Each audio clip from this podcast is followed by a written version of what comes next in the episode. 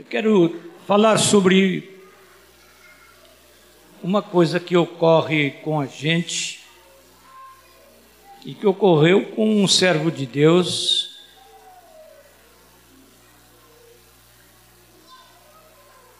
Do qual minha mãe tomou o nome para me dar o nome dele, que aconteceu com Moisés.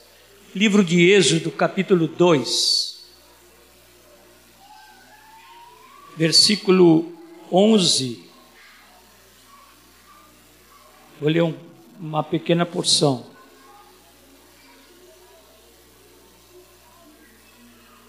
Naqueles dias, sendo Moisés já homem, saiu a seus irmãos e viu os seus labores, seus trabalhos penosos, e viu que certo egípcio espancava um hebreu, um do seu povo. O versículo 12 é um versículo muito estranho, meus irmãos. Mas mostra o que é que um homem faz. Olhou de um, de um e de outro lado e vendo que não havia ali ninguém, matou o egípcio e o escondeu na areia. Saiu no dia seguinte e eis que dois hebreus estavam brigando. E disse ao culpado: Por que espancas o teu próximo? O qual respondeu: Quem te pôs por príncipe, juiz sobre nós? Pensas matar-me como mataste o egípcio? Temeu, pois, Moisés e disse: Com certeza o descobriram. Informado desse caso, procurou Faraó matar a Moisés. Porém, Moisés fugiu da presença de Faraó e se deteve na terra de Midian e assentou-se junto a um poço. E aí começa uma história de 40 anos na vida deste homem. Lá em Midian, 40 anos em Midian. Isso é que o homem faz.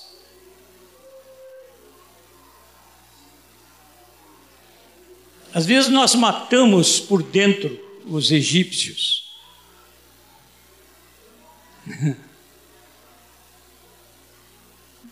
Eu não creio que haja qualquer pessoa aqui que vai pegar uma arma para matar outra pessoa.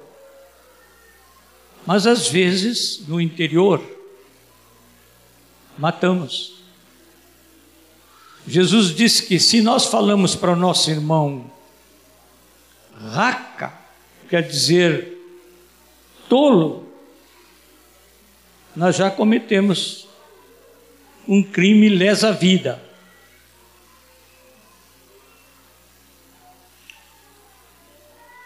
Sério, né, amados? E pensar isso na hora da ceia, isso é sério. Às vezes, nós conseguimos matar certos egípcios que infestam a nossa vida, alguns vícios. Esses são os egípcios externos, algumas coisas negativas que vamos observando, que Deus vai nos revelando e nós conseguimos matar, pelo menos em parte, pensando que estamos tendo uma grande vitória. Mas nós precisamos, tanto externamente como internamente, das lições de 40 anos de Moisés, lá em Midian. Não duvido que alguém aqui esteja passando por um período em Midian. Mas eu quero ler com os irmãos não o que o homem faz, eu quero ler o que Deus faz. Os irmãos podem ir para o capítulo 3, é só ficar conforme a estrutura da Bíblia dos irmãos na mesma página até no capítulo 3, versículo. Eu quero tomar um, um só versículo, mas dentro do contexto. Então, o versículo 8. Mas vamos ler desde o primeiro versículo.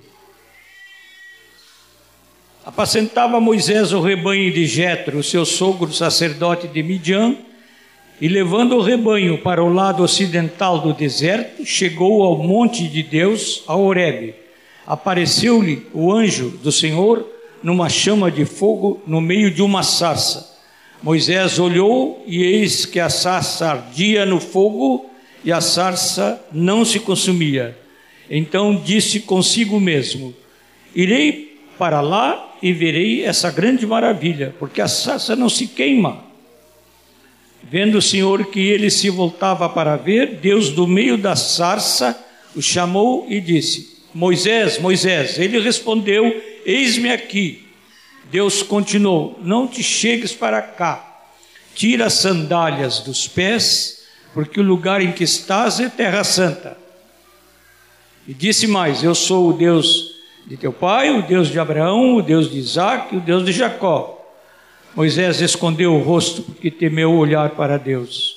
Disse ainda o Senhor: Certamente vi a aflição do meu povo que está no Egito e ouvi o seu clamor por causa dos seus exatores que os oprimem. Conheço-lhe o sofrimento. Por isso, Convido os irmãos para ler o versículo 8 comigo.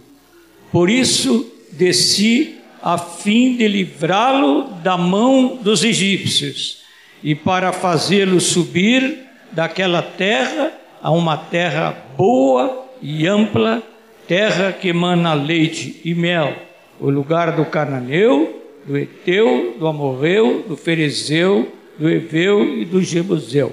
Pois o clamor dos filhos de Israel chegou até mim. E também vejo a opressão com que os egípcios os estão oprimindo. Depois de 40 anos, fazendo um trabalho de pastorzinho, cuidando das ovelhas do seu sogro,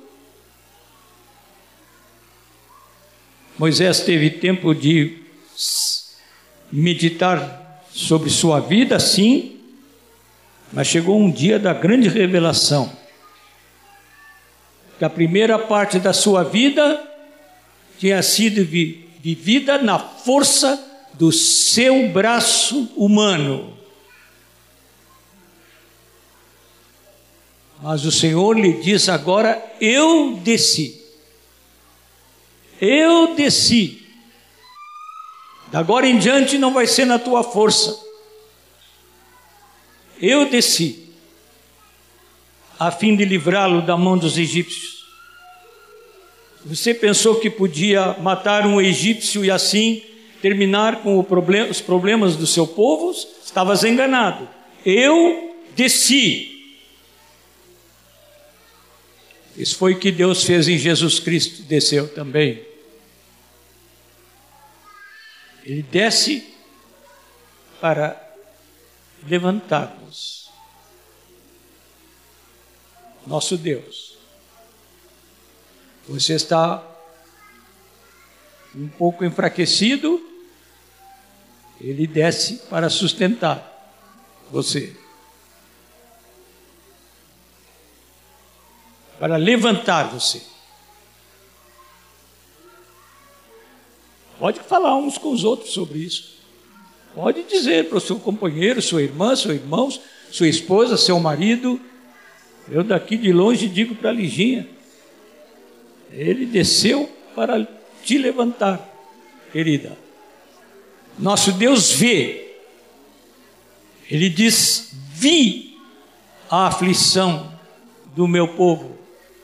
Por isso que ele desce ouvi o seu clamor, por isso ele desce.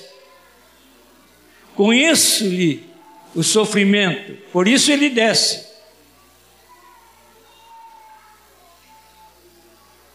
Desceu até as tristezas daquele povo. Jesus desceu para elevar-nos das nossas tristezas à sua alegria. Amém? Hoje, quando estávamos cantando, eu estava vendo o rosto dos irmãos cantando, os que estavam aqui perto de mim, até ousei ficar olhando um pouquinho ao redor. E eu estava me sentindo muito feliz por ver o rosto alegre dos irmãos cantando as vitórias do Senhor e o que Ele é.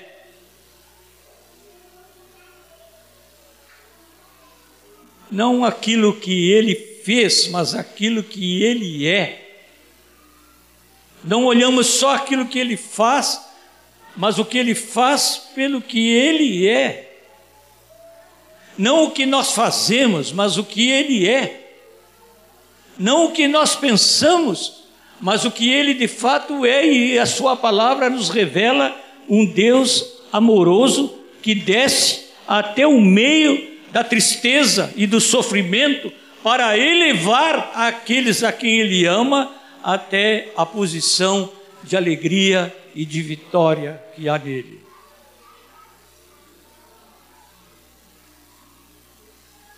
Moisés aprendeu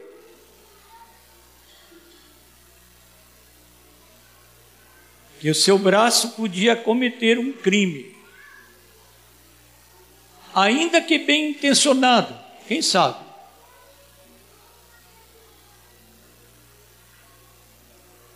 que seu braço podia se levantar com violência. E Moisés, certamente depois desses anos de reflexão, quando Deus diz: Vem agora e eu te enviarei a Faraó, para que tires o meu povo, os filhos de Israel, do Egito, Moisés diz: Quem sou eu? Quem sou eu?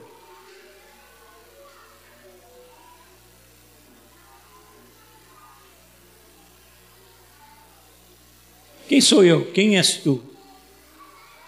Meu irmão, minha irmã. Quem somos nós?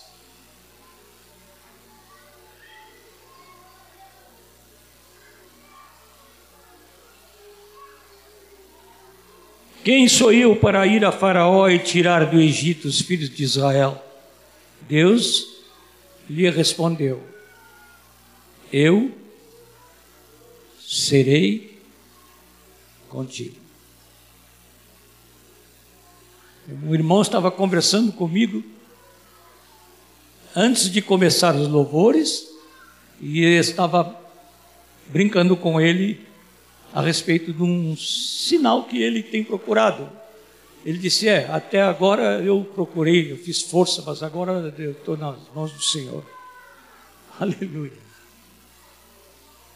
Agora eu estou nas mãos do Senhor. Eu lhe disse: Agora estás nas mãos poderosas e fortes, as mãos do Senhor.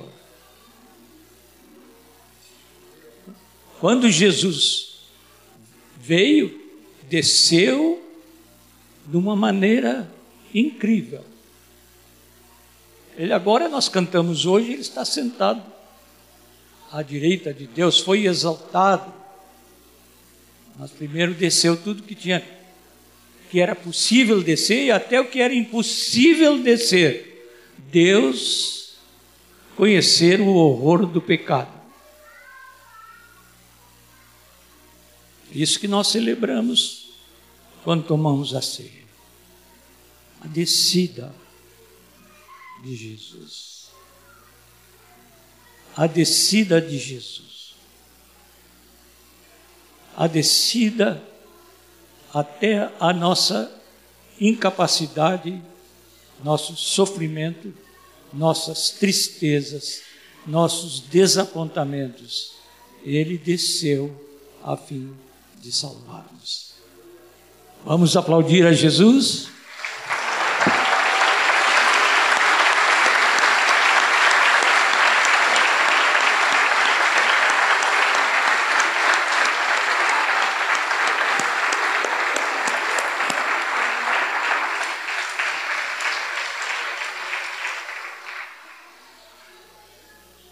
Quando estávamos cantando um dos cânticos, nós dizíamos que nós vamos caminhar para conquistar a coroa.